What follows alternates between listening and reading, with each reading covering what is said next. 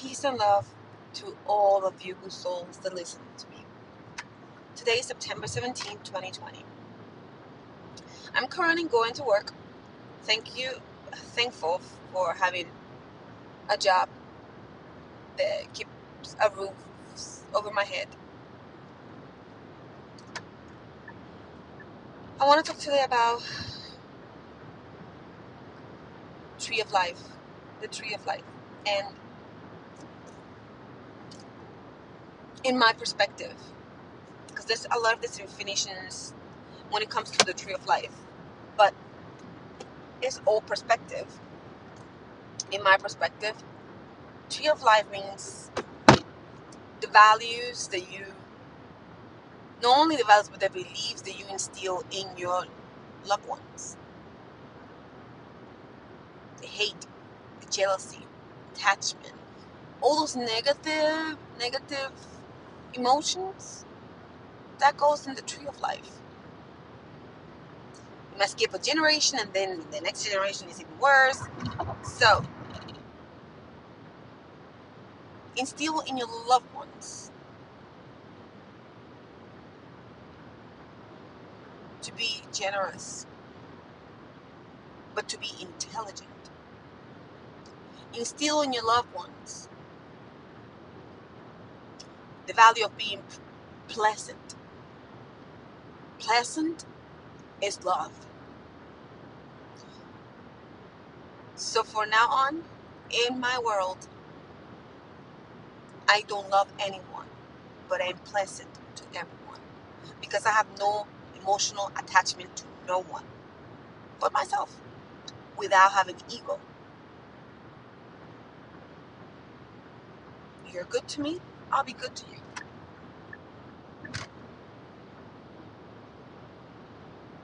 The tree of life starts with you. Each one of you that are listening to me, man, woman, it don't matter if you are 90 years old, you can still fix that.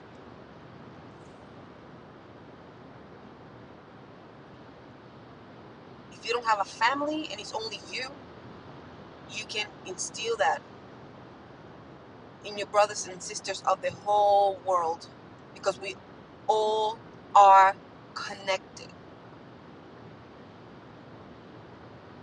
I'm not an emotional person anymore as of today. I love myself first without having ego. And I want you all to repeat after me. I love myself first without no ego. And the meaning of love is to be pleasant without attachment, being an intellectual vessel. I will continue my journey in this world being an intellectual, pleasant individual.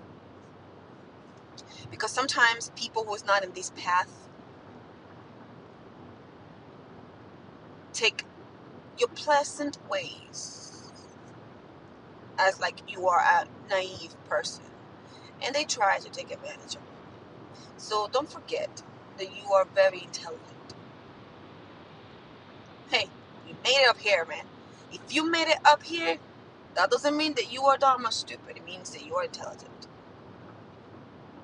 I have so much love. And remember, to me, the word love is not attachment. It means good vibes. It means in my world, pleasant. It means in my world, I, I wish for you the best. So that's exactly what I'm trying to say. Find to the world love, the word love, a new meaning. And that meaning is pleasant. In my world, in my paradigm, you in your world find something. But when it comes to that word, make sure it's not attachment. Because love is an excuse to hate. Love is an excuse to treat people bad. Love is an excuse to do good, and when people don't do good in return, you feel certain type of way. But if you change the meaning of the word love to something that is not instilled in your family tree and your core values, you will have a happier life. Remember, life is only one. And I'm getting old. And I love it. I love to see the person that I have became from all my mistakes. Be in peace. Love yourself first and always most. And continue the path of light.